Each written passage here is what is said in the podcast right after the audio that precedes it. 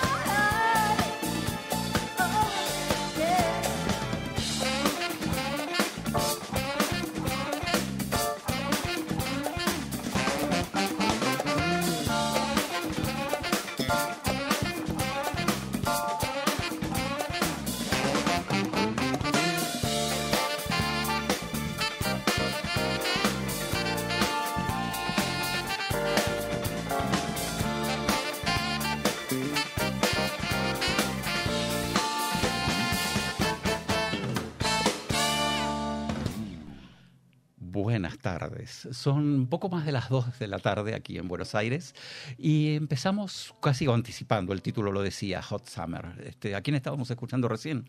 Una banda desconocida, un... Eh, un descubrimiento de pandemia, como muchos, el tiempo y el aislamiento y, este, y el andar por los canales, me hizo descubrir un cuarteto este, con sede en Tokio, que se llama justamente Tokyo Groove Yoshi. Son cuatro chicas, este, imposible destacar unas sobre las otras. Quizá la voz de Emi no es la más extraordinaria, sobre todo cuando iba a ser un programa de muchas voces, pero el resto es sencillamente impecable, técnicamente perfecto. Eh, nos acompaña en la operación técnica el Vasco, que también pudo apreciar lo que es la calidad del sonido cuando se hace en algunos lugares como, como Japón, por cierto. Y un detallito más, creo que estabas escuchando al bajo un nombre eh, porque esta gente nos va a volver a visitar. Y una cerita, así se llama ella. Este, parte de las cortinas las trabajamos con ellas también para darle un poquito el carácter eh, universal que tenemos. Hoy vamos a recorrer tres continentes y no en vano empezamos en Tokio. Tokio dije, no, empecemos por Buenos Aires, no estoy solo en el estudio. Hola, buenas tardes. Mi nombre es Julieta y bueno, es un gusto estar acompañando a Quique en esta tarde Sí, en esta tarde. Y en esta y otras, Juli, porque este, estás agendada para, para otras tardes en las que nos vas a visitar. Exactamente. La próxima, mm, eh, el próximo programa también estaré aquí nuevamente acompañándolos. Por supuesto, porque aparte vamos a presentar a una banda de las grandes, pero qué digo de las grandes, de las grandísimas, pero tiempo al tiempo, estábamos en Tokio. ¿Cómo aterrizamos acá? Sabemos que este es un programa hecho por agentes de viajes, sabemos que es un programa donde mm, ya ni tan imaginariamente a veces no sabemos cuál es, qué es realidad y qué no, estamos desplazándonos a través del tiempo y del espacio, como debe ser. Eh, la semana pasada con Lourdes habíamos abandonado un poquito como las corridas, la turbulenta California de los 70, donde estaban pasando ya cosas un poco malas. Casi como para escaparse, echamos mano insisto, esto es radio, así que podemos darnos esos lujos, al único avión de una compañía latinoamericana que podía ir eh, por el lado hacia el oeste. Y entonces en Los Ángeles embarcamos en el vuelo 814 de la compañía brasileña Varig, que hoy ya no existe, pero nos sirvió para transportarnos por lo menos a Tokio, que es donde escuchamos Hot Summer, y una de nuestras bandas amigas. Hay otras en Buenos Aires también, ya vamos a hablar de ellos y van a estar acá. Pero mientras tanto, te decía, nosotros fuimos hasta ahí y ahora vamos a completar el recorrido. El mítico 814 eh, salía de Río de Janeiro, pasaba por Lima, pasaba por Los Ángeles, cuando los aviones tenían poca autonomía, hacía una escala en Honolulu y finalmente llegaba a Tokio, un héroe el que lo hace todo, pero sí se hacía en aquel momento y por motivos que después van a quedar más claros a medida que el programa de hoy se desarrolle. Lo tomamos de regreso, así que bueno, hicimos Los Ángeles, hicimos este, eh, Lima, que era una de las escalas, y en el 815 aterrizamos en Río por cosas de las cuestiones, no es el auto de Volver al Futuro, pero del 2019 con Tokyo Yoshi, nos vamos a Río de Janeiro 1964.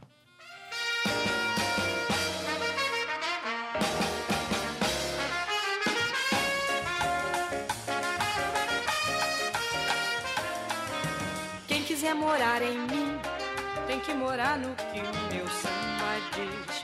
Tem que nada ter de seu mas tem que ser o rei do seu país. Tem que ser um vidinha folgada, mas senhor do seu nariz. Tem que ser um não faz nada, mas saber fazer alguém feliz. Tem que viver devagarinho, pra poder ver a vida passar. Tem que ter um pouco de carinho para dar. Precisa, enfim, saber gastar. E ao receber uma esmolinha, dar de troco o céu e o mar. Tem que ser um louco, mais um louco para amar. Vai ter que ter tudo isso, tudo isso pra contar. Vai ter que ter tudo isso, tudo isso pra contar. Tem que bater muita calçada, só cantando o que o povo pedir. Só vendo a moçada praticando tapa aqui. Precisa, enfim, filosofar que ser alguém é não ser nada e não ser nada é ser alguém. Tem que bater samba e bater samba muito bem. Vai ter que ter tudo isso, tudo isso e o céu também.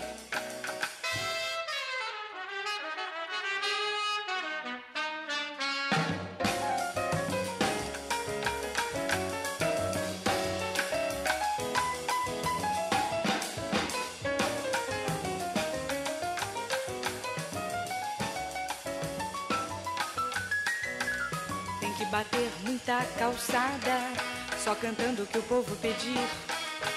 Só vendo a moçada praticando pra faquir.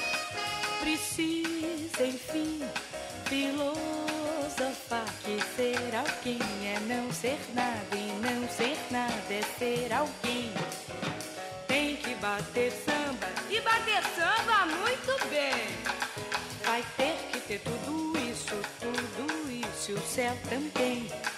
Vai ter que ter tudo isso, tudo isso o céu também. Vai ter que ter tudo isso, tudo isso e o céu também. De ella hablamos. Tenía 22 años cuando graba este tema en 1964. Es su primer álbum, se llama Flora e MPM, que era el nombre del grupo que la acompañaba. Todo esto lo digo hasta con, con devoción y respeto. Está Anabela en el estudio, que todavía no se fue, y yo hablando de Río de Janeiro y hablando de glorias de la música brasileña.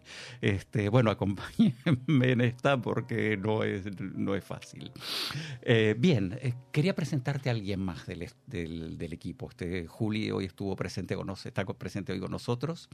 El sábado pasado estuvo Lourdes en su debut radiofónico, que también es el debut de, de Juli, ¿no? ¿Cierto? Sí, muy bien, la gran Lurditas. Exacto, sí, sí, sí, sí. Y muy entusiasmada y muy activa ya en la participación de la producción de próximos programas. Con muchas ideas. Muy bien. Y este, y no solamente ella, sino bueno, eh, te debemos la visita de Aldana. Aldana Somosierra, este también es parte de nuestro staff y hoy iba a estar presente. Presencia invisible, pero se siente la de Sofi, Sofi Paz, que eh, colaboró mucho en la selección de este material. ¿Cómo? Con ojo, con criterio, como, como cosa de arbitraje. Estoy hablando de la cocina, ¿eh? por supuesto. En algún momento tuvimos alguna duda sobre qué ponemos, cómo vamos con los temas. Y entonces íbamos a, según tu oído. Y acá está el veredicto de otra de nuestras colaboraciones. Nos llamamos Generación por Tres. No intentamos nunca tener un nombre propio. Es porque normalmente en nuestros programas o en lo, la en lo que es la elaboración de nuestros programas intervienen tres personas. Es, por eso es nada más. No hay número mágico, ni tres, ni el 9 del rock, del rock, ni por supuesto el 27 múltiplo de 9, porque no vaya a ser cuestión. Así que bueno, no tenemos una cuestión de, de, de numerología ni, ni, nada así. Hecha esta presentación y vamos a hacer más sobre nosotros, porque tenemos que contar un poco cuál es el proyecto, te hablaba de Flora, te hablaba de Flora eh, MPM que es un disco que podríamos calificar como de la segunda generación de Bossa Nova. Miro hacia la cabina, la miro a Anabela y no sé qué pensar, pero bueno, pero sí, forma parte un poco de lo que es la segunda oleada de la Bossa Nova. Eh, quizá para ubicarnos un poquito mejor de qué va la cosa o para entender un poco de qué se trata o por qué podemos hablar de segunda generación, deberíamos decir un poquito más en el tiempo. Siempre te estamos corriendo el calendario, como verás, este, pero bueno, espero que tengas paciencia y no confundirte mucho con las fechas, porque si tenemos que ir al origen de las cosas y todavía hay más para retroceder, vamos a irnos también a Copacabana y a enero de 1968. Este es un programa de nombres y personalidades muy fuertes. Buena parte va a transcurrir en Brasil. ¿Y qué digo? Bueno, ya que hablábamos de tarjeta de visita, que así se llamaba el tema que escuchaste recién, el, parte de lo que es el eje de esta historia tiene pesos pesados, a saber, el poeta, compositor y letrista Vinicius de Moraes, eh, multifacético. Dos, el compositor de compositores Antonio Carlos Jobim, el guitarrista, y estoy diciendo poco, Joe Gilberto, y para lo que viene, número cuatro, una cantante, quizá poco conocida para nosotros. Vinicius la llamaba la divina. Pronto vas a descubrir por qué.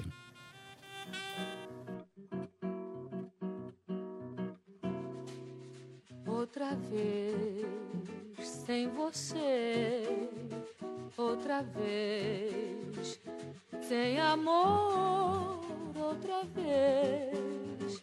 Vou sofrer, vou chorar até você voltar. Outra vez vou vagar por aí pra esquecer outra vez.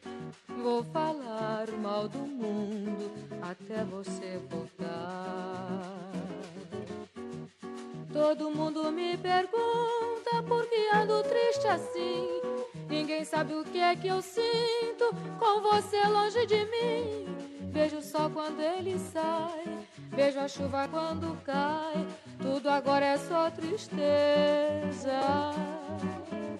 Traz saudade de você outra vez, sem você outra vez, sem amor outra vez. Vou sofrer, vou chorar até você voltar. Outra vez vou vagar por aí pra esquecer outra vez. Vou falar mal do mundo até você voltar outra vez.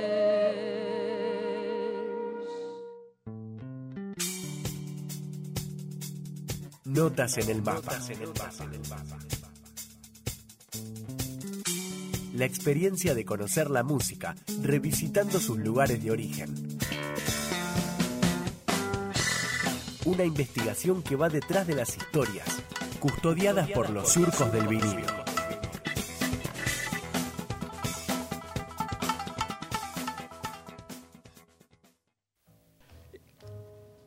Escuchamos hasta ahora dos temas que llevan la firma del mismo letrista, y esto es muy importante porque de una a otra hay una diferencia.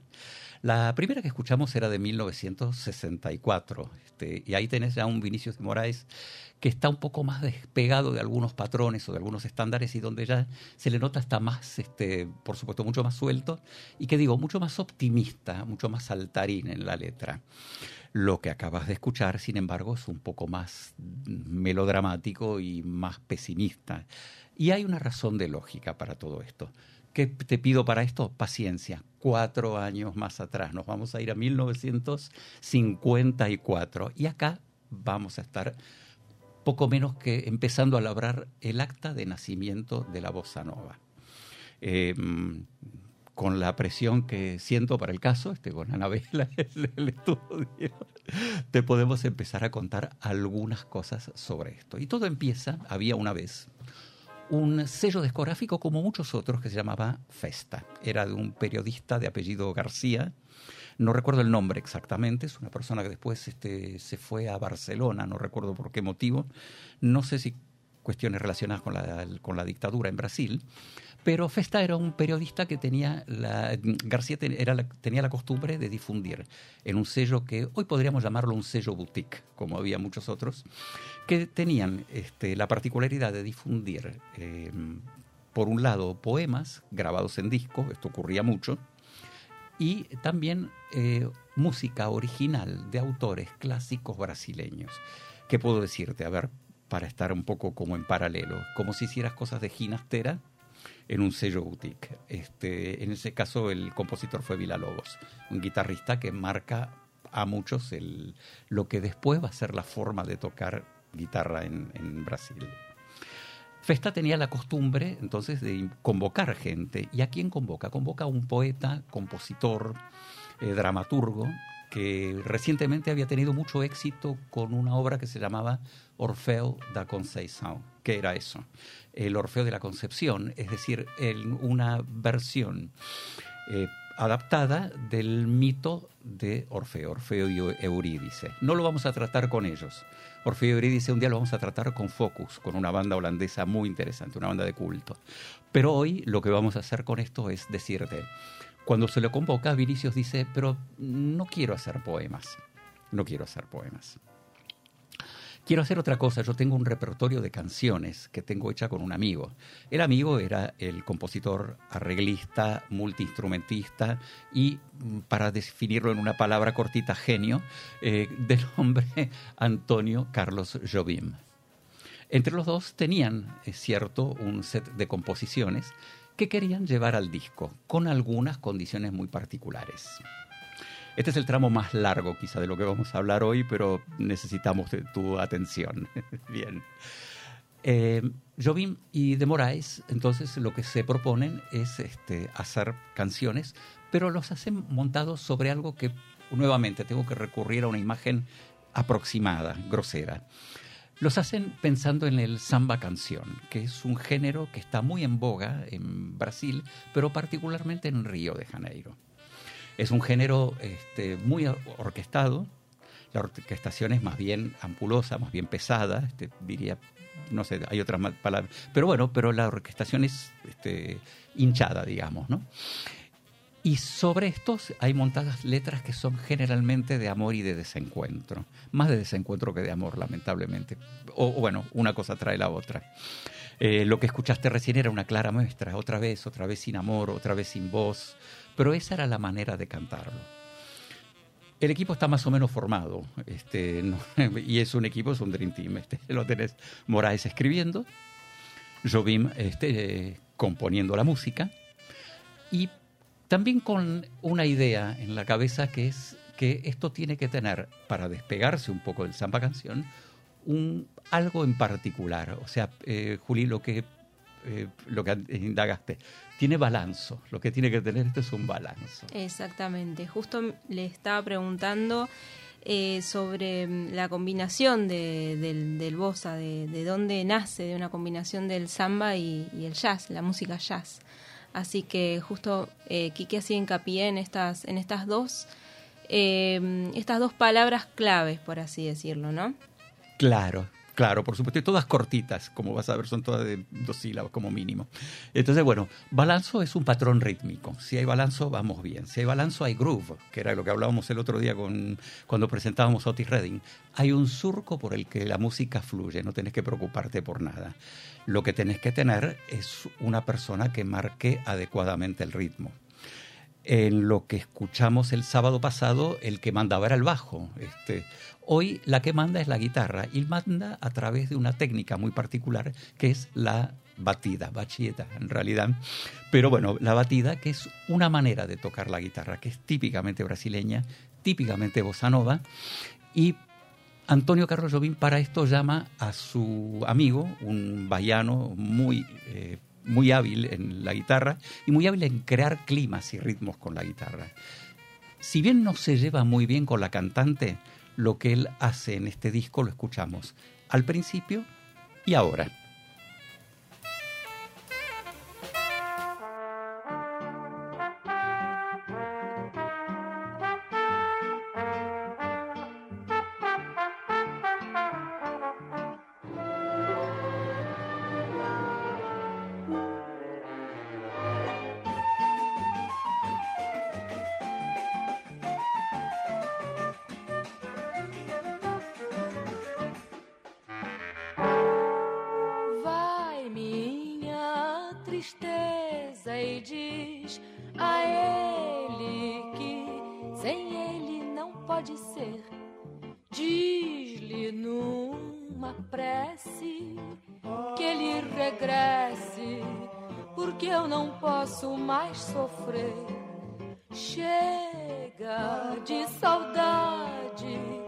Realidade é que sem ele não há paz, não há beleza, é só tristeza e a melancolia que não sai de mim, não sai de mim, não sai. Mas se ele voltar, se ele voltar, que coisa linda, que coisa louca. Pois há menos peixinhos a nadar no mar do que os beijinhos que eu darei na sua boca. Dentro dos meus braços, os abraços hão de ser milhões de abraços apertados Falado assim, calado assim, abraços e beijinhos e carinhos sem ter fim. Pra acabar com esse negócio de jamais viver sem mim.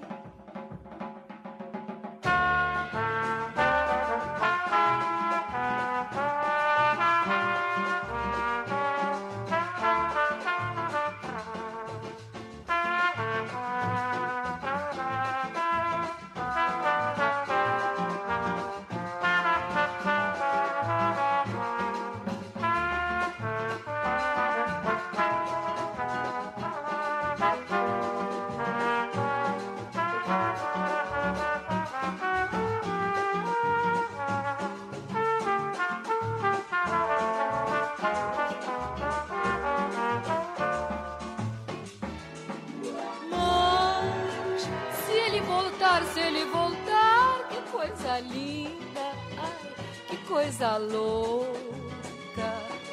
Pois há menos peixinhos a nadar no mar do que os beijinhos que eu darei na sua boca. Dentro dos meus braços, os abraços hão de ser milhões de abraços apertado assim, colado assim, calado assim, abraços e beijinhos e carinhos sem ter fim. Que é pra acabar com esse negócio de querer viver sem mim. Vamos deixar desse negócio de viver longe de mim. Cantar a Jobim.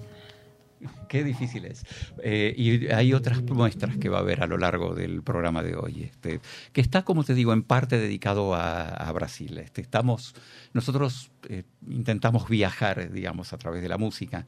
Eh, arrancamos en Asia, estamos en América del Sur, estamos en un país que ha generado un fenómeno que dio la vuelta al mundo y la sigue dando, porque este, sigue teniendo eh, cultores y adaptadores, este, hasta, mm, bueno, acá a la vuelta de la esquina, seguramente esta noche debe tocar algún grupo que intente hacer bossa nova. Eh, con eso creo que está todo dicho. La palabra viene, mm, según dicen algunos, este, de un término afrancesado que sería como, sería como la voz o la vogue o algo así, que sería la nueva moda o la nueva tendencia. Y es realmente lo que fue porque si bien hasta ahora no se notó recién en este tema, que lo que acabamos de escuchar es el acta de nacimiento. Para explicarlo como en términos así, eh, realmente este es el acta de nacimiento, el acta de fundación de la bossa nova. Quien canta es Elisette Cardoso, conocida como La Divina. No canta por sí, porque sí en este sello, este, o mejor dicho, no, este, canta por una razón muy particular.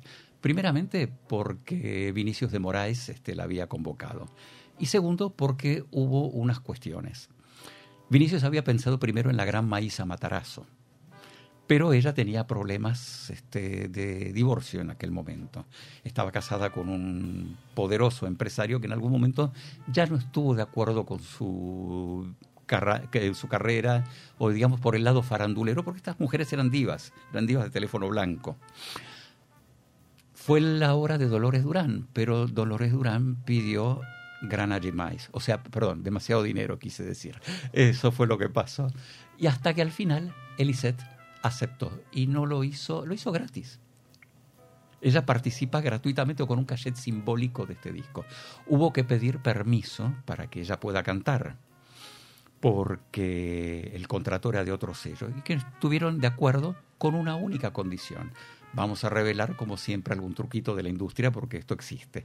Ok, te presto a Lisette, pero eh, es, tiene que ser la única que ocupa la portada del disco. Solamente su cara, ninguna más, y solamente su nombre. Eh, de Moraes y Jobim se llaman prudentemente a segundo plano, comprenden que es, primeramente, hay dos motivos. Uno, que el nombre de Lisette le va a dar mucha más difusión y mucha más popularidad al disco, esto por un lado. Por el otro, que Festa es un sello que justamente al ser un sello bastante amateur o bastante cuidadoso de algunas cosas, un sello de culto, no hace promoción, no promueve a sus, discos ni sus artistas, no tiene campaña de medios, olvidémonos de todo lo que hemos visto este, la semana pasada.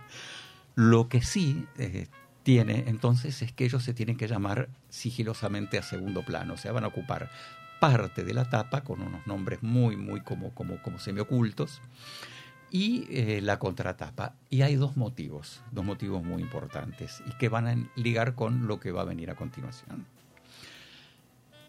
Jobim tiene un prestigio ganado como artista en círculos, digamos, eruditos.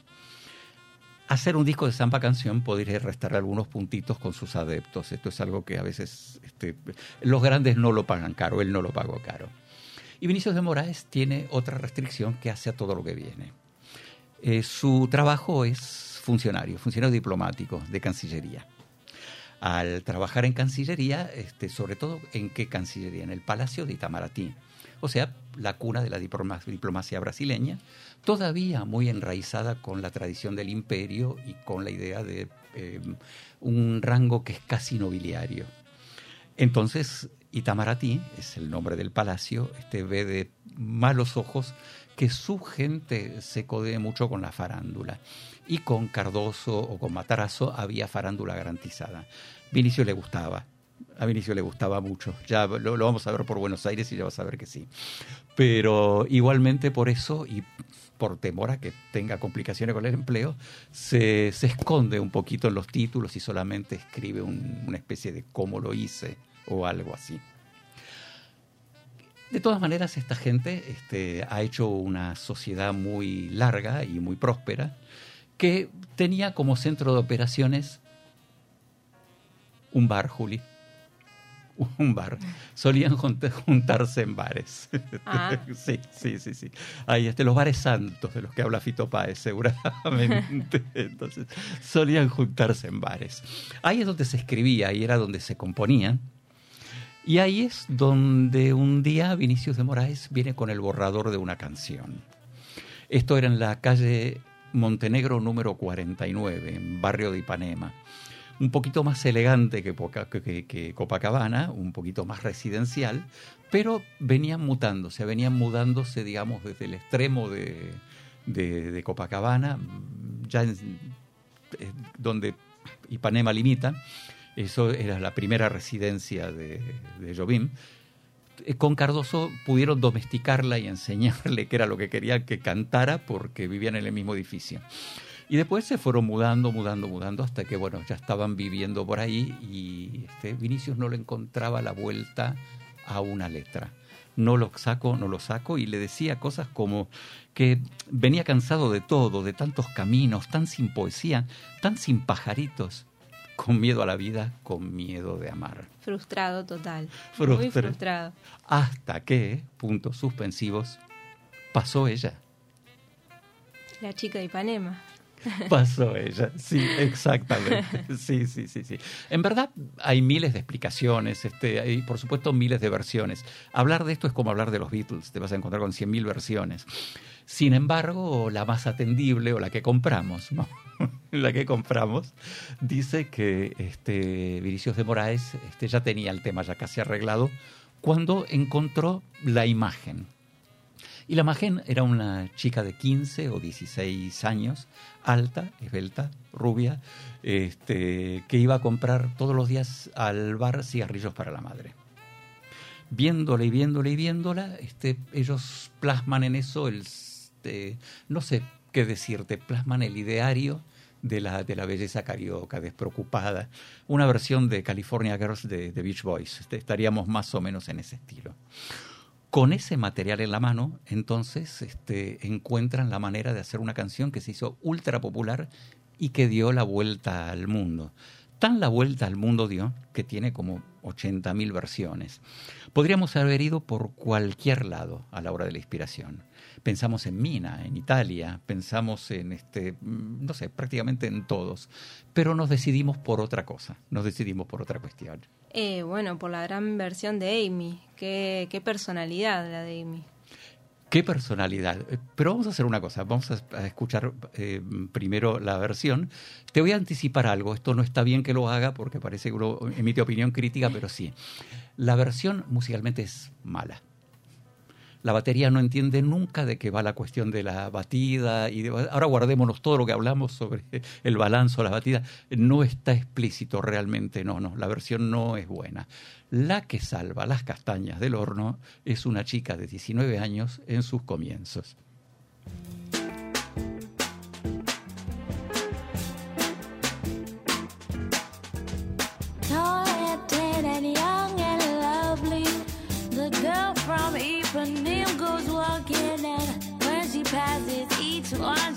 She passes goes double dee down.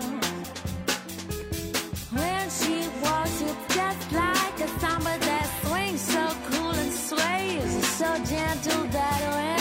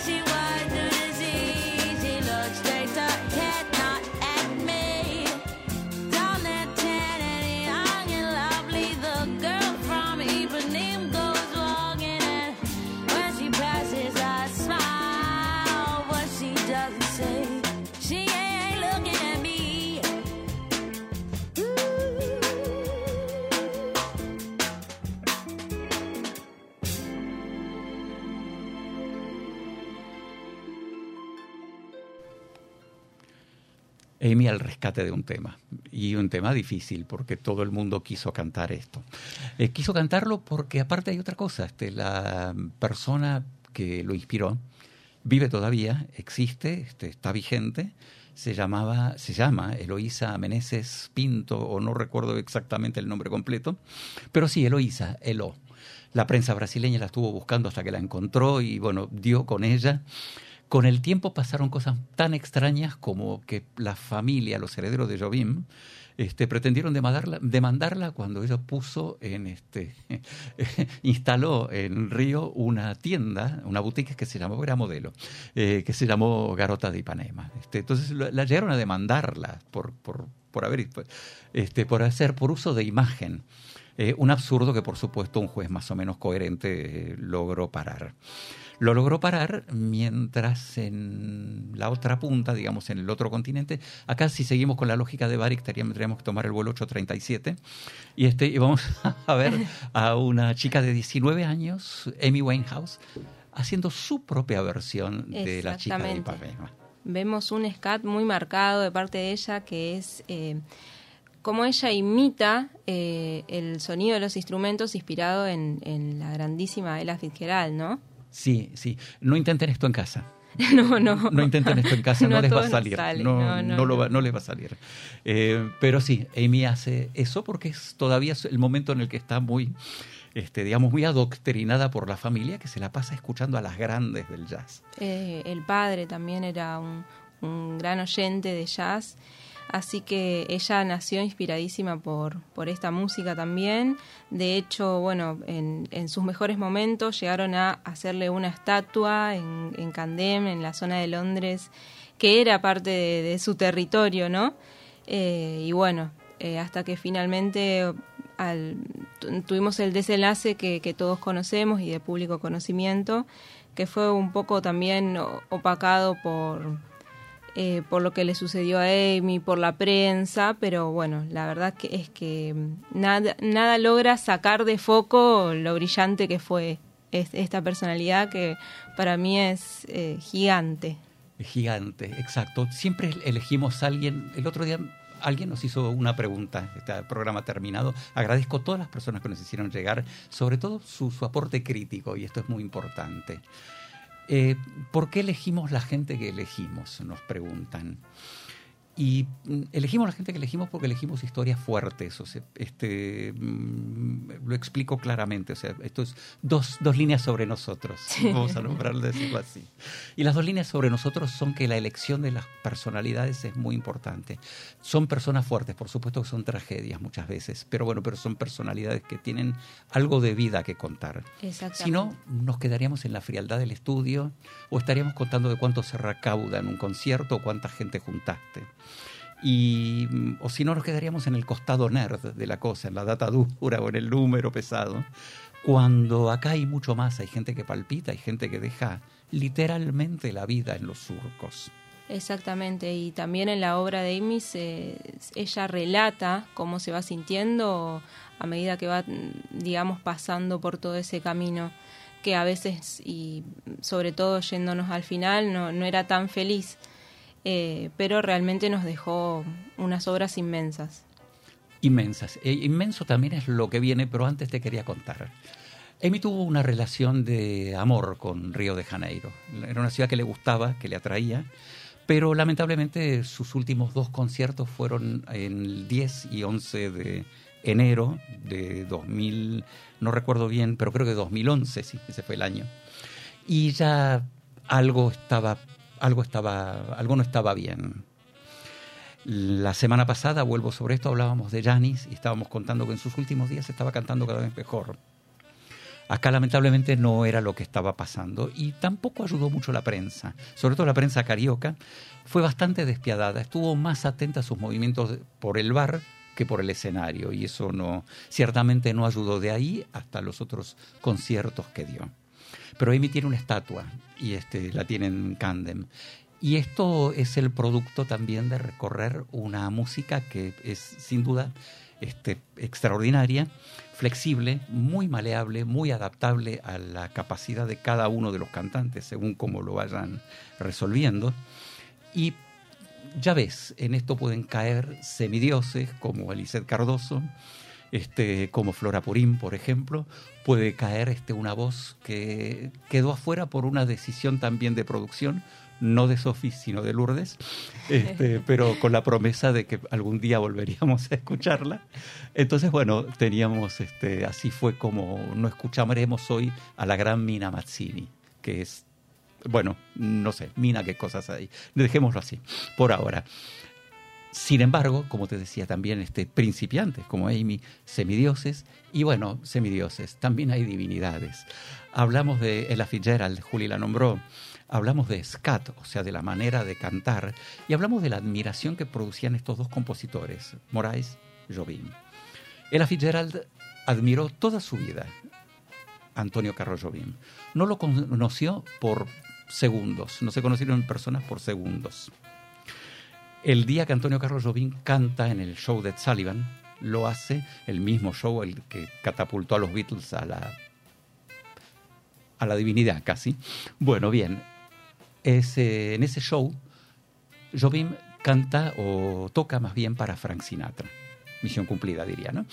Bueno, eh, entre telones, ese mismo día, en ese mismo show, actúa Ella Fitzgerald, pero no llegan a conocerse en persona, nunca llegan a cruzarse. No obstante, ella grabó canciones de él este, en infinidad de oportunidades.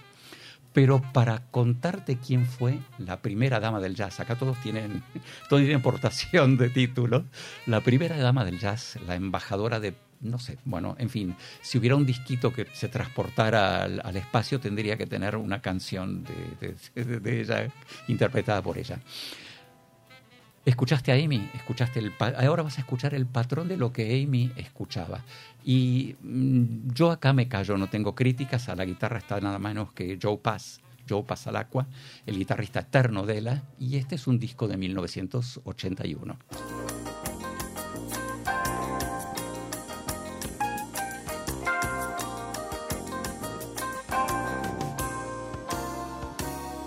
This is just a little samba built upon a single note.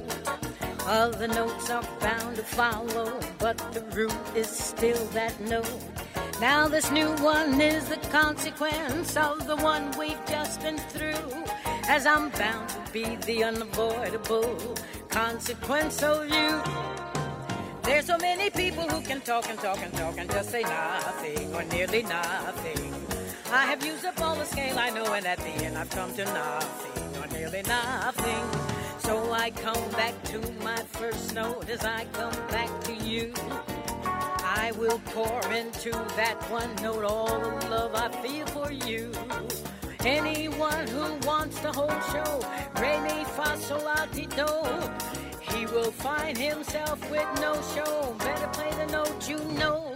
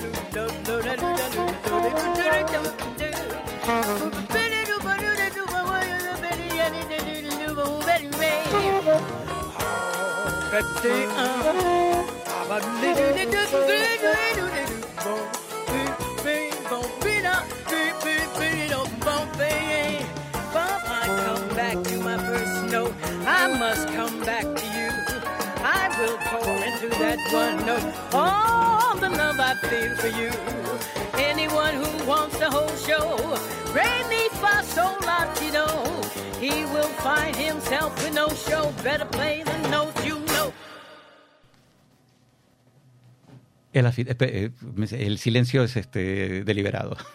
Ella Fitzgerald, nada menos. No hay mucho más que decir.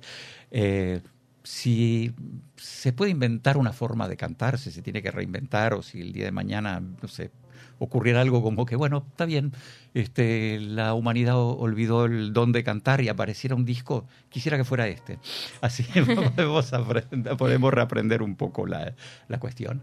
Ahora bien, hicimos una recorrida, pasamos por otros lugares, este, estuvimos viendo otras cantantes con otra mirada y con otra reinterpretación o con otra redefinición de lo que fueron canciones, también esta es de Jobim, este, samba de una nota sola. Y de hecho, cualquier oído entrenado habrá visto que la primera parte o la primera estrofa, justamente lo que hace ella y cualquier otra cantante que lo haya intentado, es reproducir una única nota durante todo el tiempo. Lo dejo, no, no pidan este que lo, que lo, que lo, que lo grafique yo porque No eh, no, no, no va a ser un ejemplo muy feliz. Pero bien, eso fue lo que hizo. Por supuesto, otra gente influida por Ella Fitzgerald. ¿Recuerdan cómo empezó esto? Había empezado con Flora Purim, una cantante brasileña, este, hija de un concertista de violín muy severo que por supuesto no le dejaba escuchar esta música, imagínate, pero de contrabando seguía escuchando jazz, seguía escuchando a Sarah Vaughan, seguía escuchando a, ¿cómo se llama? A Ella, a Ella Fitzgerald.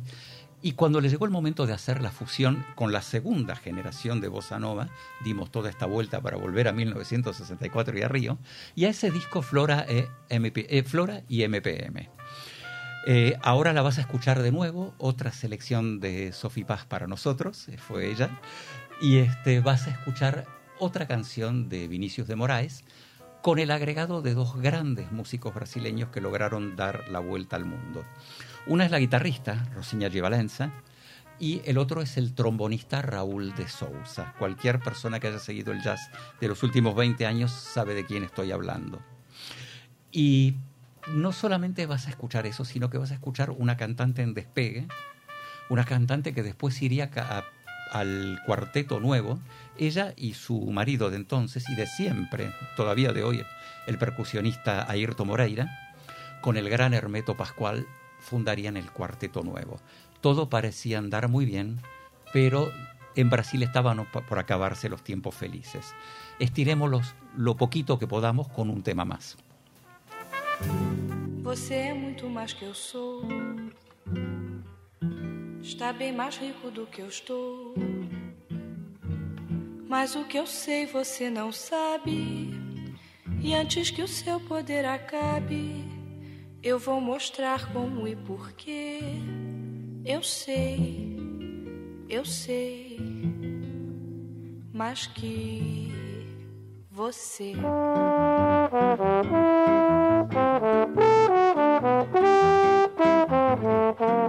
Sabe você o que é o amor? Não sabe, eu sei. Sabe o que é um trovador? Não sabe, eu sei. Sabe andar de madrugada, tendo amada pela mão.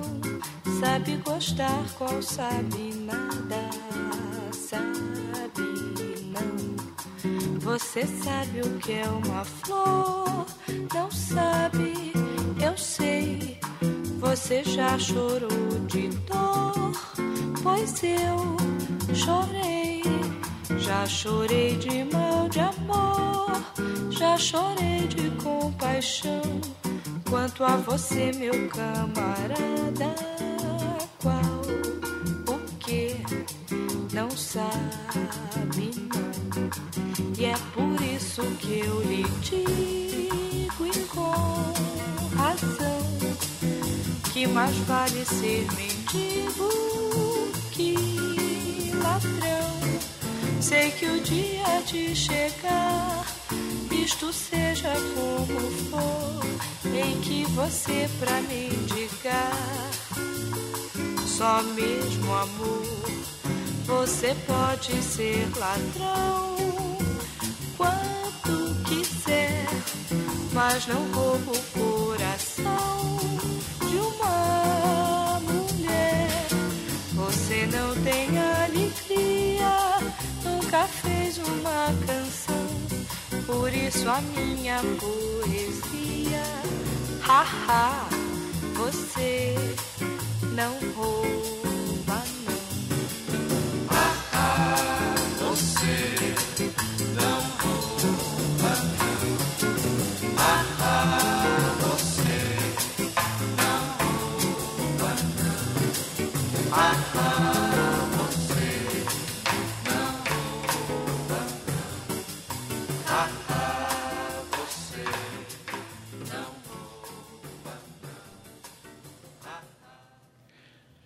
Tiempos felices, eh, decíamos, tiempos que lamentablemente no duraron porque a poco de salido este disco en 1964, eh, los militares tomaron el poder en Brasil con un golpe de Estado.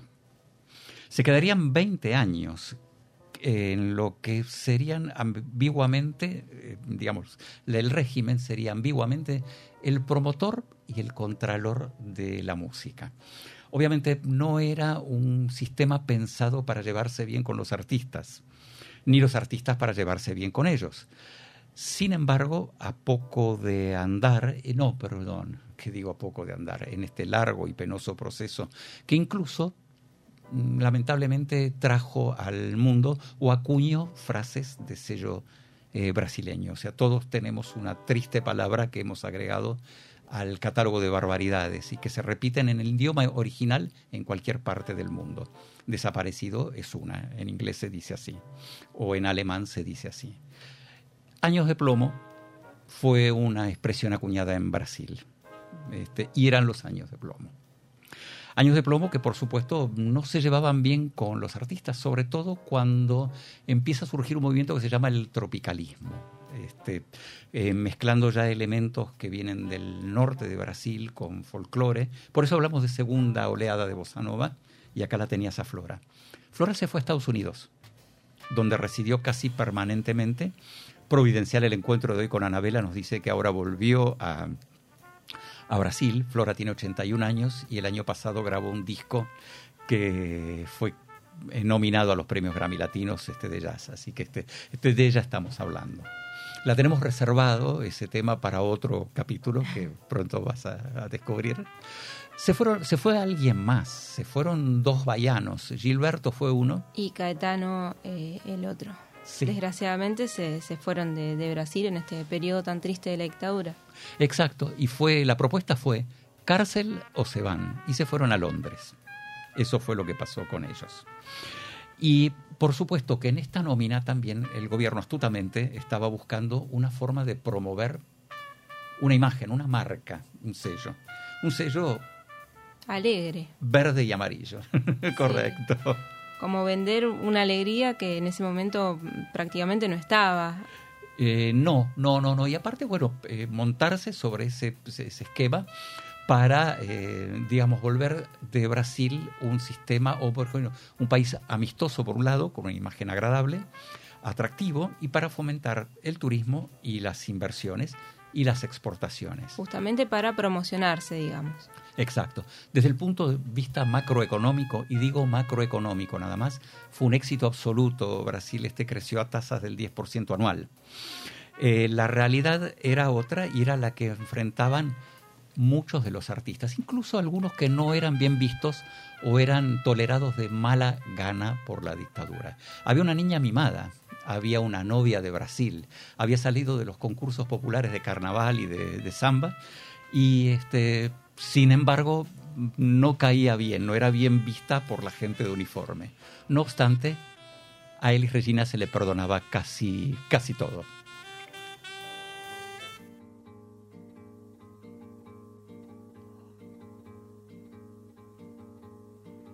É pau, é pedra, é o fim do caminho.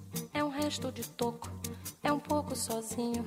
É um caco de vidro, é a vida, é o sol, é a noite, é a morte, é o laço, é o anzol, é peroba do campo, nó da madeira, cainga, candeia, é uma tita pereira, é madeira de vento, tombo da ribanceira, é um mistério profundo, é o queira ou não queira, é o vento ventando, é o fim da ladeira, é a viga, é o vão, festa da comieira, é a chuva chovendo, é conversa, a ribeira das águas de março. É o fim da canseira, é o pé, é o chão, é a marcha estradeira. Passarinho na mão, pedra de atiradeira. Uma ave no céu, uma ave no chão. É um regato, é uma fonte, é um pedaço de pão. É o fundo do poço, é o fim do caminho. No rosto desgosto, é um pouco sozinho. É um estrepe, é um prego, é uma ponta, É um gesto, é uma prata brilhando, é a luz da manhã, é o tijolo chegando, é a lenha, é o dia, é o fim da picada, é a garrafa de cana, o estilhaço na estrada, é o projeto da casa, é o corpo na cama, é o carro enguiçado, é a lama, é a lama, é um passo, é uma horizonte, é um sapo, é uma rã, é um resto de mato na luz da manhã. São as águas de março fechando o verão. É a promessa de vida no teu coração. É pau, é pedra, é o fim do caminho. É um resto de toco, é um pouco sozinho. É uma cobra, é um pau. É João, é José, é um espinho na mão. É um corte no pé. São as águas de março fechando o verão. É a promessa de vida no teu coração. É pau, é pedra, é o fim do caminho. É um resto de toco, é um pouco sozinho. É um passo, é uma ponte, é um sapo, é uma rã. É um belo horizonte, é uma febre terçã. São as águas de março fechando o verão. É a promessa de vida no teu coração. É pau, é pedra, é o fim do caminho. É um resto de toco, é um pouco sozinho. É pau, é pedra, é o fim do caminho. É um resto de toco, é um pouco sozinho. Pau, pedra, fim do caminho. Resto de toco, um pouco sozinho. Pau, pedra, fim do caminho. Resto de toco, um pouco sozinho. Pedra, caminho,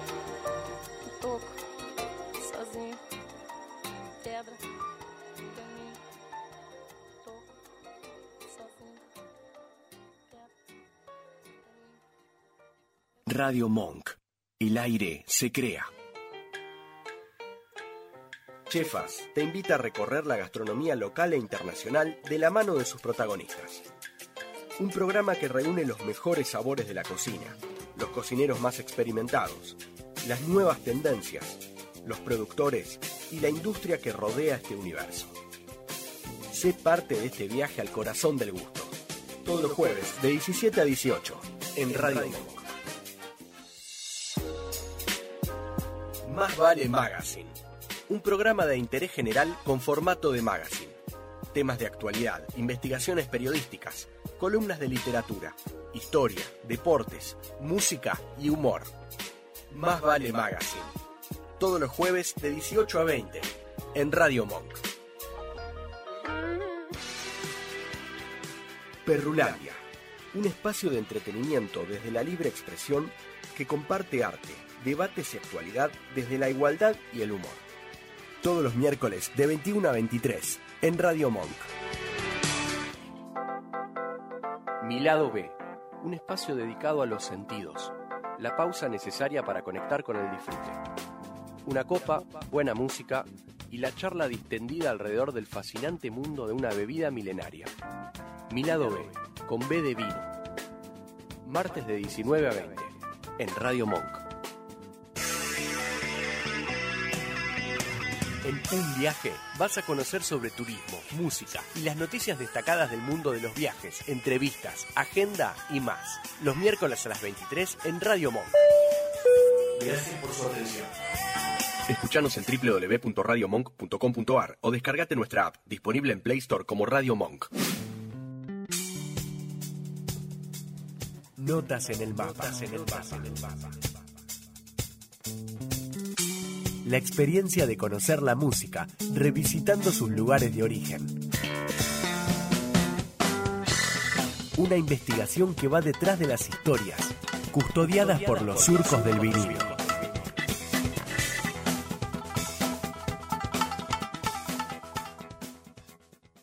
Prometimos grandes voces y grandes voces tuvimos hasta ahora, no se puede decir. Eh, vuelvo a algo que siempre escuché decir por ahí. Qué difícil es cantar canciones de Antonio Carlos Jobim.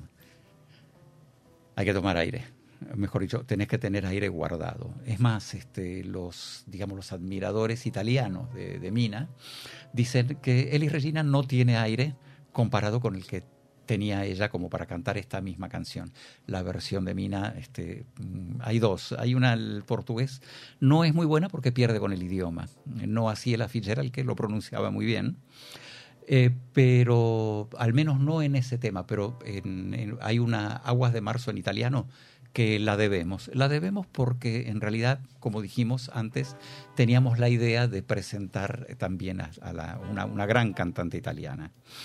No fue así por una, decisión de producción, pero vayamos un poquito más acá en el tiempo. ¿Qué pasaba con Elis? Elis era, una, era la niña mimada, era la novia de Brasil. Exactamente, y algo muy particular de Elis que, que podemos contar es que siempre en, en los conciertos, en los recitales o lugares públicos en donde se presentaba, ella siempre notaba que había alguien eh, fuera de serie que estaba tomando nota particular, distinto al resto, ¿no?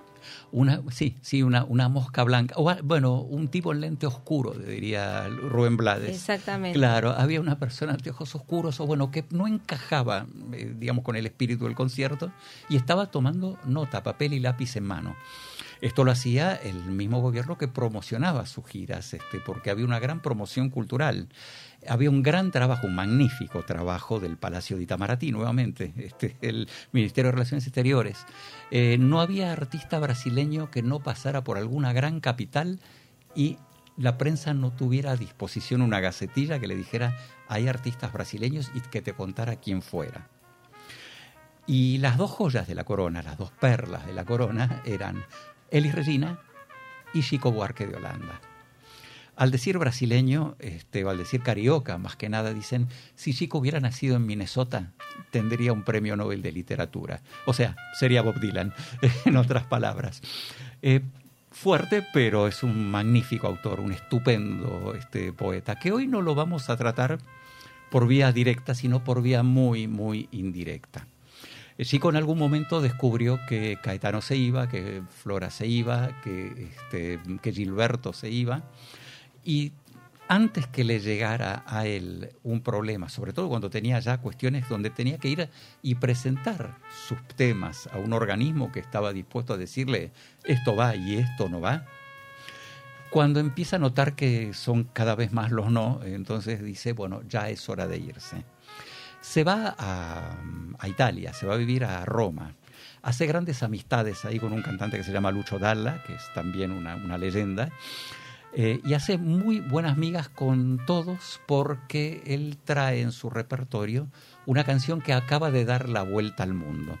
Un samba, una un samba tranquilo. Este, cuando digo un samba, este, eh, me distingo de una samba.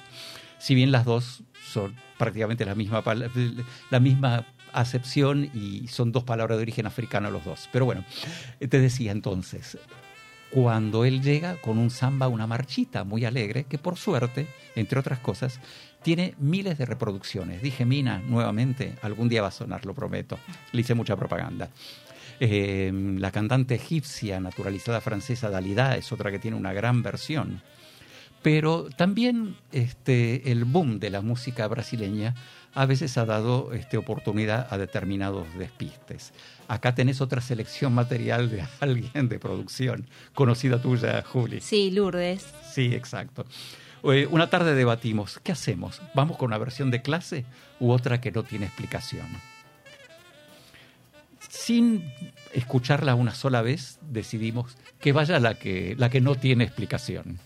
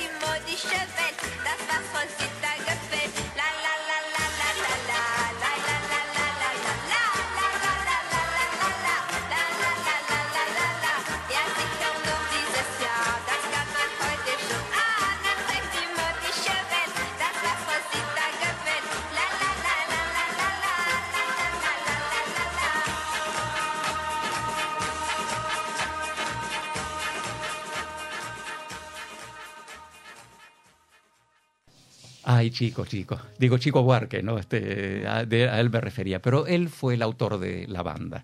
Cien mil versiones y, por supuesto, pues, esto también que... Vamos, vamos por el lado de lo, inexplicable. Lo inexplicable es la versión, la versión al alemán y el Zweiapf, el Zinnen in Haar, o sea, dos naranjas en el cabello. Por ahí. O sea, una, una recreación un poquito, viste, no sé, este, a trazos gruesos de lo que era Carmen Miranda, o sea, la primerísima época del Brasil con fruta en la cabeza. Este, habla de una banana también en algún momento, bueno, eh, algo así. Rosita se llama ella, y Rosita, entre otras cosas, vive en México. Es decir, bueno, está todo como descontextualizado. Hay que tener una imaginación muy fértil para hacer una letra de estas, eh, y hay gente que lo tiene, pero vamos al resultado general, 500.000 copias vendidas. Una buena base de sustentación para Chico Buarque exiliado, porque exiliarse, entre otras cosas, es estar sin dinero. Y bueno, por suerte a él en ese aspecto lo pudo, lo pudo salvar.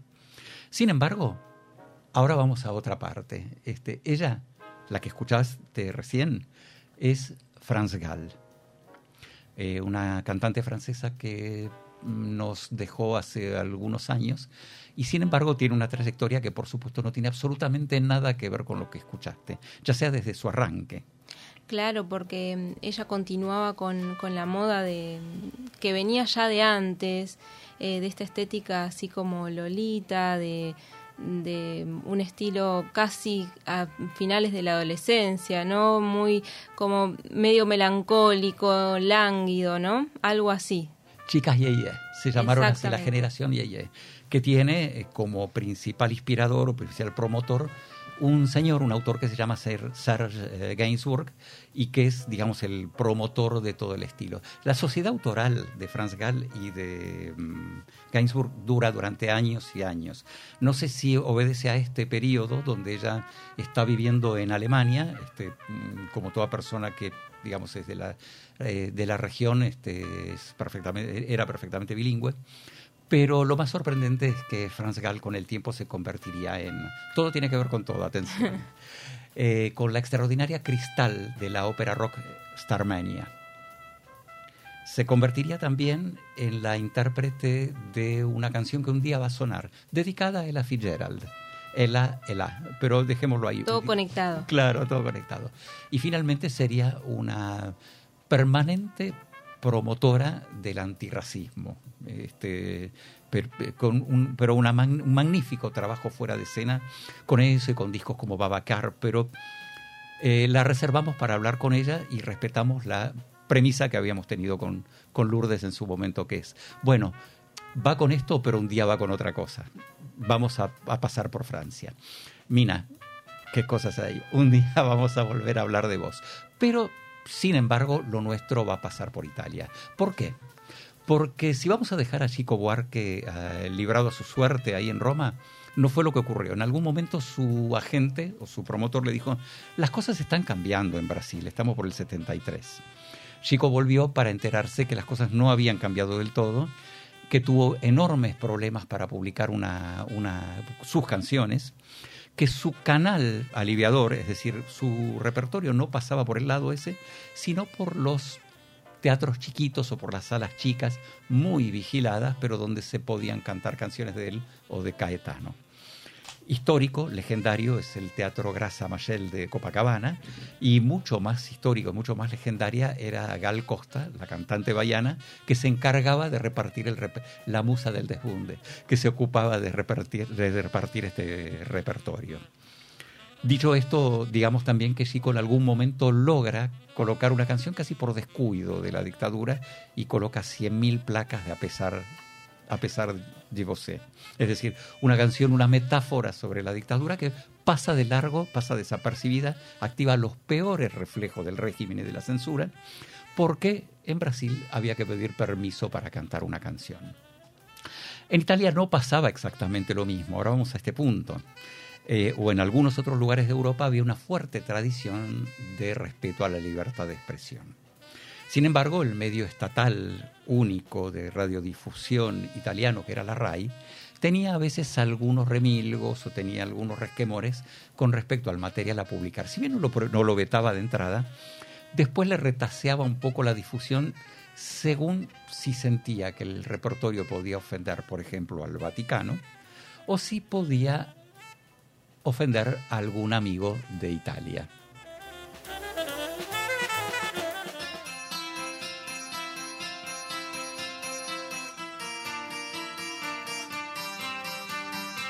C'era un ragazzo che come me amava i Beatles e Rolling Stones, girava il mondo, veniva dagli Stati Uniti d'America.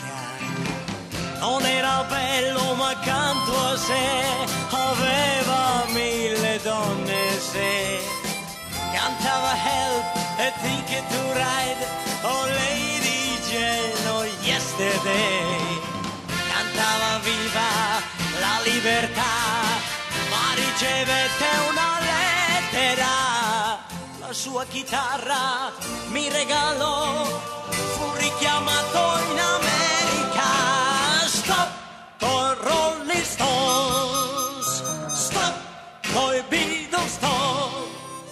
m'han detto va nel Vietnam e spara ai Viet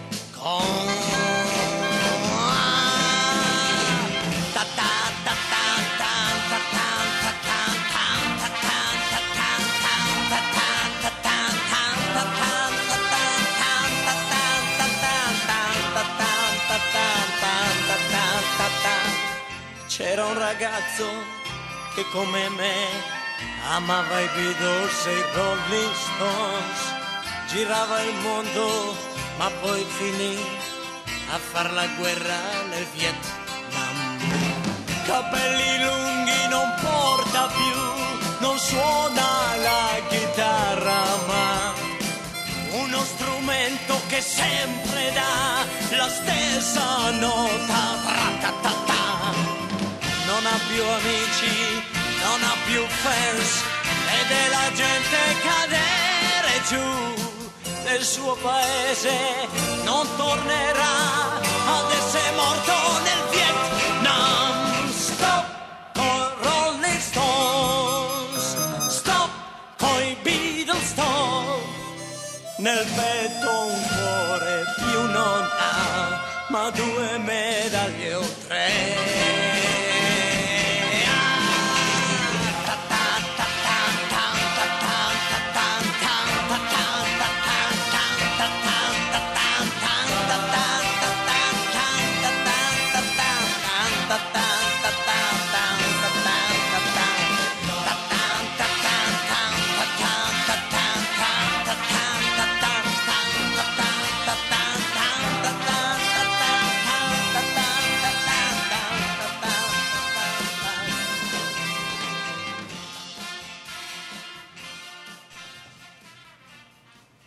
Es mucho más probable que tengas en mente la versión de Joan Baez de esta canción. Eh, la cantó en inglés, también la cantó en italiano, la cantó en otros idiomas. Y tenés muchísimas más versiones de un tema simple que casi sin quererlo se convirtió en un, en un himno antibelicista. Exactamente, porque en ese momento eh, el baterista Mauro Lucini eh, se le ocurrió una partitura, se la acercó a Franco, Franco Migliacci, y lo que hizo él fue eh, empezar a gestar una historia. Y se le ocurrió un, relato de un joven bohemio que le encantaban los Beatles, le encantaban los Rolling Stones, y que bueno, es enviado a Vietnam eh, por la guerra y muere en combate. Claro, cuando su existencia meses antes era otra, porque antes de ser llamado a filas, él tiene una existencia bohemia, este, es Mucho más, relajada. más relajada, este, incluso dice no era bello, pero tenía mil mujeres a su alrededor. Bueno, este, la pasaba bien cantando Yesterday, Lady Jane y no sé cuáles otras canciones, Helps y Ticket to Ride, dice este, la, la- la canción. Pero lo cierto es que mm, el tema es simple. Hay otros autores, hay otros parolieri, esa es la palabra exacta, italianos como eh, Franco Guccini, que tienen este, un- un- una capacidad de escribir eh, superior. Este, es más, un día vamos a tener también un- alguna argumentación sobre los parolieri, ya que estamos. Estamos tirando mucho título, pero tenemos, eh, eh, aseguro que lo podemos cumplir, eso sí. Bien, ¿y qué ocurre entonces con esto? Eh, ocurre que la canción va bien y cuando la RAI ve que va bien, empieza a retasearle la difusión porque es podría ofender a su aliado estratégico, Estados Unidos. La historia es en el contexto, en contexto de una persona llamada Filas para ir a Vietnam. Y por supuesto que es algo que nadie les pidió, pero a veces este, ocurre muchas veces con la digamos con la censura cuando actúa en defensa propia y este y, y, bueno y actúa por las dudas. En verdad el tema fue un éxito y se convirtió en una especie de himno de la época como lo habrá sido eh, A Change Is Gonna Come de, de, de, de Sam Cooke. Pero eh, sin embargo, este, todo esto fue, no fue gracias a, sino a pesar de. Este fue el problema.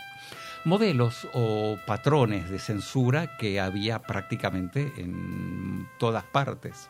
Es decir, el caso extremo en Europa son España y Portugal, pero como verás, Italia tiene lo suyo este, y hay muchos países que tienen una fuerte emoción de no recomiendo esto había un, una, un, tema como de no recomendado, si bien tenían otra tradición de dejar hacer o de libre expresión. Probablemente uno de los más ejemplares en ese aspecto haya sido este, el medio oficial que fue la que es, perdón que dije, la BBC, que jamás hizo algún tipo de problema o contraste o discriminación en cuanto al material que iba a pasar. Su primer mandamiento era que el material fuera de calidad.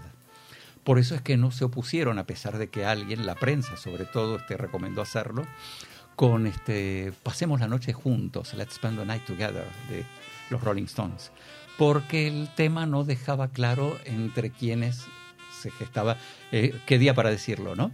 Este, que, um, entre quienes este, se gestaba la, la, la relación. Podían ser tranquilamente dos hombres.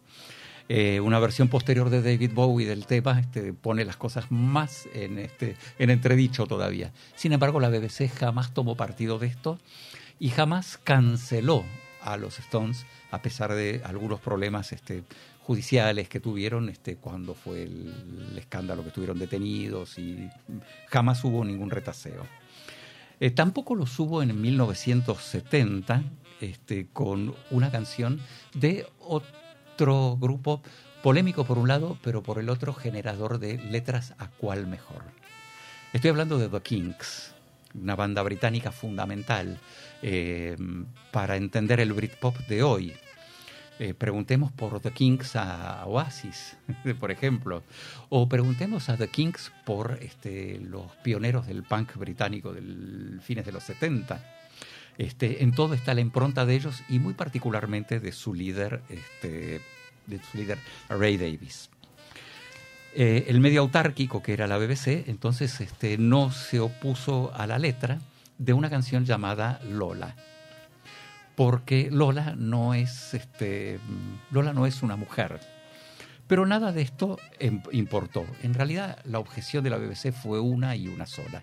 Escuchamos el tema, que es una obra maestra, tiene un detallito que también vamos a, contar ahora, el, tipo de guitarra que se usa, un dobro. Creo que habrás escuchado hablar este término alguna vez.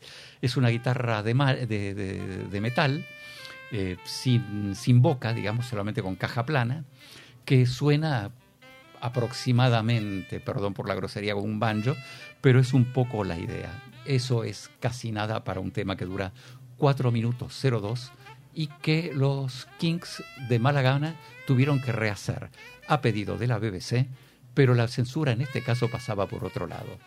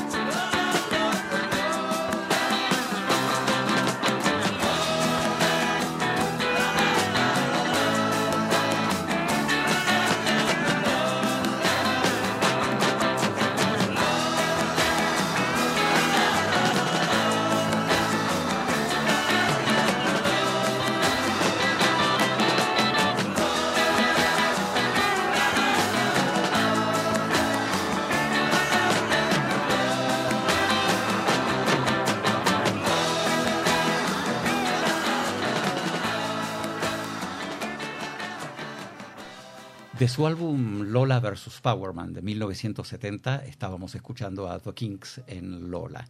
Quizá no sea su gran canción, quizá esta no sea su obra maestra, quizá su gran disco sea Arthur o y la decadencia del Imperio Británico, de eso vamos a hablar, o quizá sea Something Else. No, no sabemos, en realidad es tan difícil poder elegir una canción o lo que es más, un álbum de The Kings.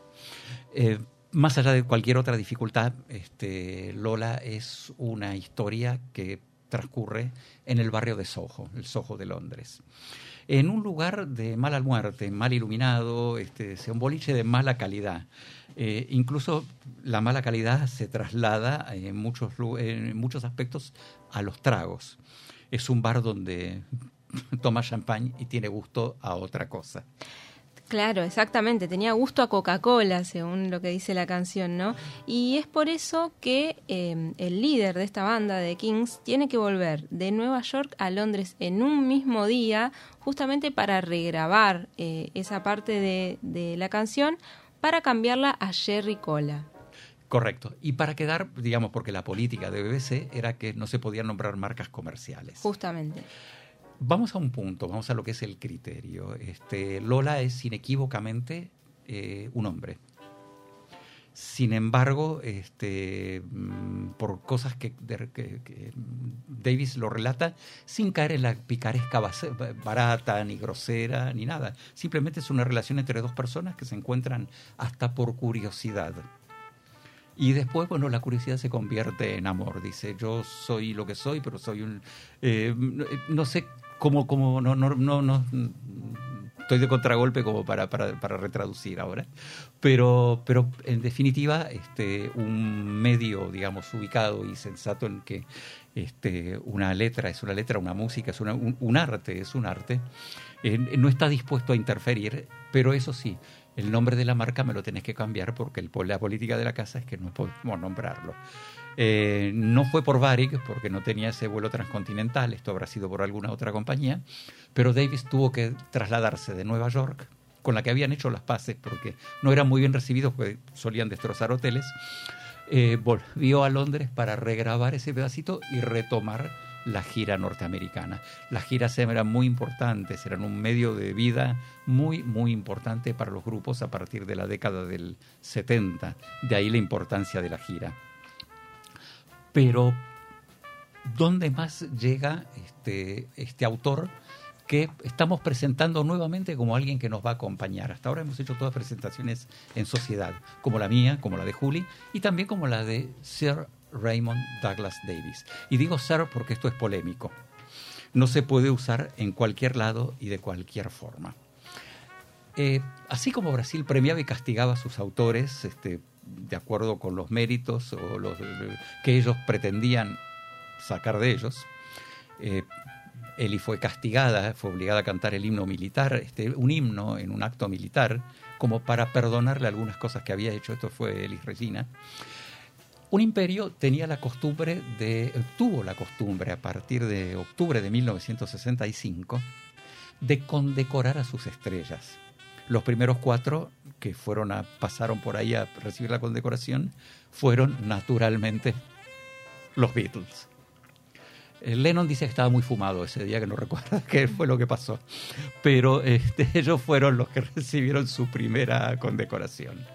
Eh, eso molestó muchísimo también a los héroes de guerra y todo un montón de personas que dijeron, no, pero espera, y nosotros, no, eh, con mucho criterio se decidió que estas personas eh, eran igual de útiles en cuanto a lo que era la promoción de una imagen, no fal eh, digamos, sí, la promoción de una imagen y las exportaciones del Reino Unido. Una compañía como EMI, la nombro porque ya no tiene ese nombre, este, no, esta no es la BBC, pero lo vamos a hacer así, pero una compañía como EMI entonces es la primera que dice este, que, que creció exponencialmente gracias a sus, este, sus artistas. O sea, las exportaciones británicas crecieron, parece mentira, y había sociedades que cotizaban en bolsa, como Northern Songs de los Beatles, que era una de- fue durante ocho años una de las inversiones más seguras de la bolsa londinense, porque crecía y crecía y crecía y crecía. Bien, Por eso es que muchas de estas personas empiezan a recibir condecoraciones. Las, deco- las condecoraciones del imperio tienen distinto grado. No me quiero meter en un eh, del todo en un tema en el que sé que es laberíntico y bueno, justamente hace a lo que son las distinciones del imperio. Pero Ray Davis es comendador del imperio británico, es un CBE, un CBE. Eh, hay otros conocidos este, que mm, tienen ese mismo honor. Elton John, este, Eric Clapton, por ejemplo, esos son otras dos personas que tienen el rol de- del rango de comendador. Más alto de eso está el Knight of British Empire, el KBE, pero de esos hay solamente dos. Solamente dos. Mick Jagger y Paul McCartney. Paul McCartney. Esos son los- los caballeros del imperio. Después tenemos los oficiales del imperio, que esos son un rango un tanto menor. Eh, no recuerdo ahora cuántos de ellos hay, pero bueno, pero hay, hay unos cuantos. Y después, bueno, los más nuevitos o los más modernos, que por el momento son miembros. Tienen el MBE. Eh, entre ellos te destaco a Adele y a Ed Sheeran, para nombrar gente nueva. Gente que haya rechazado esto abiertamente dice, no, no, mira, no, no gracias, dijo David Bowie, que yo recuerde. Y el que lo devolvió abiertamente fue John Lennon, eh, con otra de sus humoradas, esas cosas donde no se sabe si estaba hablando en serio o, o, o- o en broma, y este, esto es anticipatorio del próximo capítulo que vamos a tener. Lo devuelve por la intromisión de Gran Bretaña en la guerra civil en Biafra, en Nigeria por el soporte británico a, eh, a la guerra de Vietnam y porque su último disco, Cold Turkey, no, no alcanzó un puesto en las listas.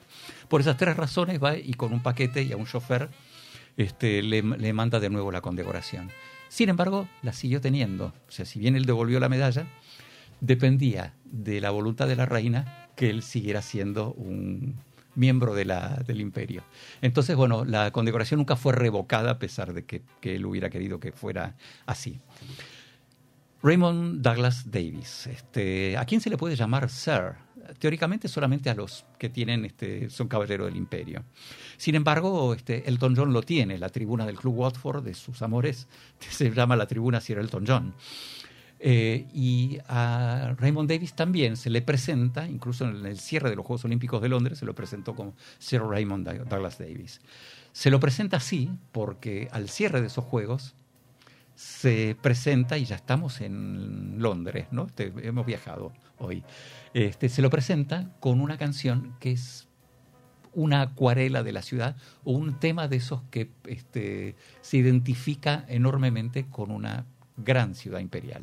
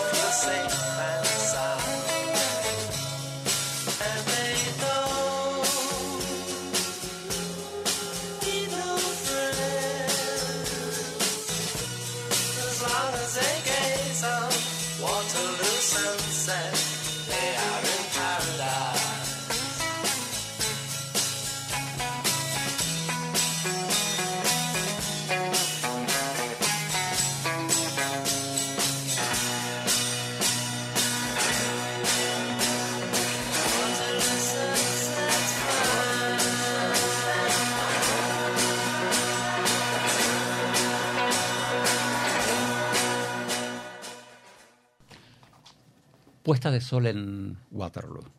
No es la Waterloo, la localidad belga donde se desarrolla una batalla en 1815, que donde mm, queda mm, derrotado por primera vez en serio, digamos, en forma ya, digamos, mortalmente derrotado Napoleón Bonaparte. Porque la canción no habla de eso. Sí lo hace la Waterloo de ABBA. Ahí sí se menciona la batalla. Acá no. Acá se nombra eh, una estación de tren, quizá la más importante, la más grande de Londres, eh, donde pasa cerca una estación de subte, donde el Támesis hace un codo, enfrente está Covent Garden, eh, donde para esta época no, pero digamos al, momento de componer la canción no, pero luego se erigió no lejos de ahí el London Eye, la rueda que ves en infinidad de películas. Bien, ese es el lugar, es un lugar muy simbólico y muy buscado por la gente de la ciudad.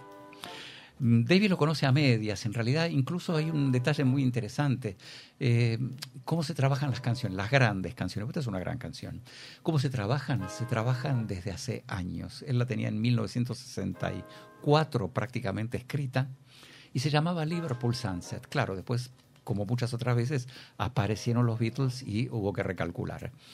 Quedó en un archivo, quedó en un cajón, este, forma parte de sus recuerdos de cuando él veía pasar el viejo y sucio río desde un lugar donde estaba internado porque le habían hecho una traqueotomía a los 13 años. Sin embargo, cuando las enfermeras lo sacaban a pasear y lo llevaban al balcón, sobre todo a las tardes de verano, fue mucho el tiempo de internación, él veía el río y empezó a tomar notas de lo que luego desembocaría en una de las canciones que eh, para muchos es eh, la mejor. Es cuestión de apreciación, cada uno podría tener su opinión sobre esto, pero lo importante es este, a dónde llega este, o cómo se traslada, digamos, la capacidad de alguien, o sea, la trascendencia de, de, de alguien o de un autor. Estas son las canciones que se escuchaban en el mundo. Estas son las canciones que se escuchaban incluso en un, una pequeña ciudad de Estados Unidos, en Ohio, que se llama Akron, existe. Eh, muy ligada, enormemente ligada a la industria del neumático. Este, y ahí es donde vive Chrissy Hind, una chica que desde el principio ha decidido algo para su vida, ser artista, visitar Londres, militar en la corriente del punk y lo que es más, este, conocer un día a su ídolo, porque el autor de estas baladas es uno de los referentes máximos del punk. Chrissy, Chrissy Hind llega a Londres en 1979 tanto conoce a su ídolo que finalmente tiene una, llegan a discutir la posibilidad de casarse. Tiene una hija con ella, Natalie, que hoy tiene 40 años y este, milita todas causas ecologi milita causas e-, ecologistas. Pero Ray Davis en realidad no terminó casándose con ella eh, nunca y la relación se cortó en, allá por 1983. Esto le pasa a ella cuando tiene 31 años, creo que lo dice, y tiene una criatura. Y cuando ya está refundando lo que fue los primeros Pretenders. Ya hay gente que se ha ido de baja, pero ha ido de baja, muerta en realidad. Y cuando ella retoma el tema, lo hace con un tema que podría estar, digamos, con un pie en el punk y con el otro en el, en el tecno, tecnodisco europeo. Este, podría ser algo así. Pero esta es, en definitiva, una persona que se acercó a Davis por sus canciones, se acercó a él personalmente, y después refleja algo de su obra en sus canciones.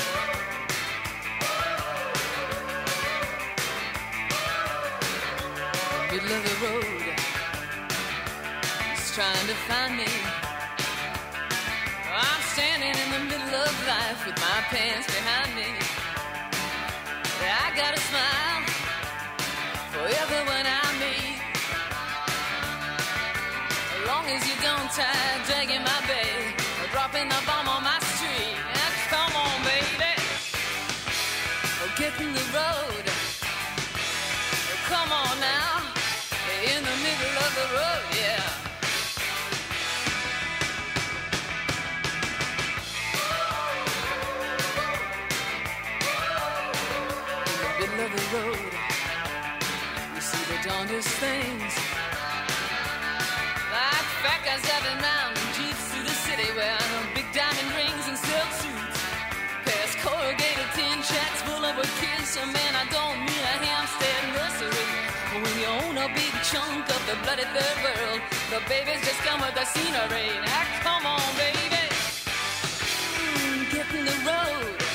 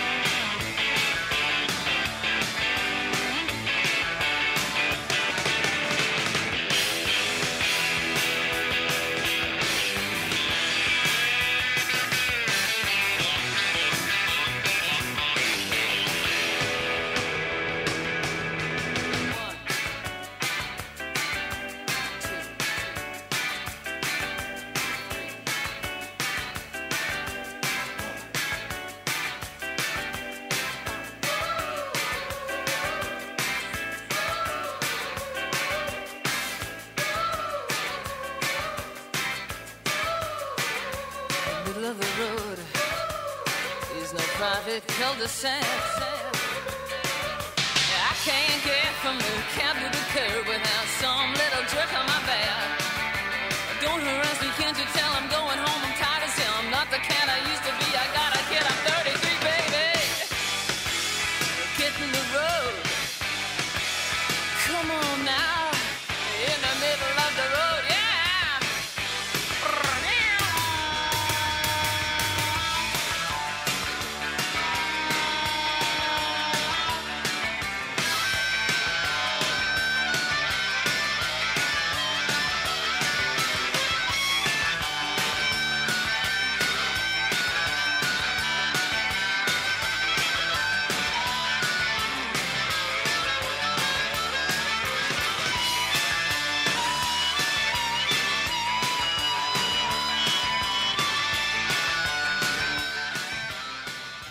Hay dos cantantes imprescindibles, dos voces femeninas imprescind- imprescindibles este, de, de este periodo de la década del 80, son Chrissy Hind y Blondie, sin ninguna duda. Y acá la tenías a Chrissy. Chrissy contando a mitad de camino, porque tiene 33 años. Casualmente es la misma edad que refiere eh, ella, diciendo que esto podría haberlo leído en el Tao, el Ta- Tao Te Ching.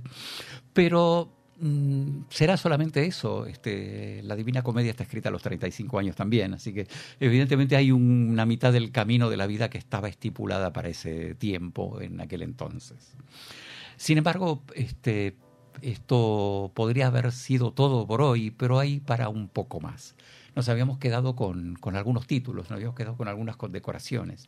Habíamos nombrado a alguna gente y vamos a nombrar también nuevamente a un CB, a un comendador del Imperio Británico Polémico. polémico, polémico, pero, pero un artista en definitiva. Y lo que ves hoy no tiene nada que ver, una, una estrella de rock en toda regla, porque lo fue, y vaya si lo fue en su momento, este fue realmente el artista que más sala llenaba. Sin embargo, para irnos, nos vamos a quedar cerca de la estación de Waterloo, porque dijimos, estación de Waterloo, el London Eye, y ahí al costadito hay una de las joyas de la arquitectura londinense de posguerra, que es el Royal Festival Hall que es la sede de la Orquesta Sinfónica de Londres. Eh, tiene un órgano excepcional y es una sala elegida muchas veces por su estupenda acústica porque es el lugar ideal para hacer un disco en vivo. Por eso nos vamos con algo que es en realidad el comienzo del próximo programa, que creo que también lo vamos a hacer juntos, Juli. Eh, Así es. ¿Cómo te, ¿Qué te pareció? Excelente. Así que voy a tener el, el agrado de, de acompañarte en un programa más. Bien, bien. Y mientras tanto, de ese personaje polémico, difícil y muy amigo de sus amigos y muy benefactor incluso de la gente amiga. Con él los vamos a despedir. 18 de mayo de 1974, Royal Festival Hall. Si no estás reconociendo el piano, bueno, te decimos hasta el próximo sábado y te dejamos en compañía de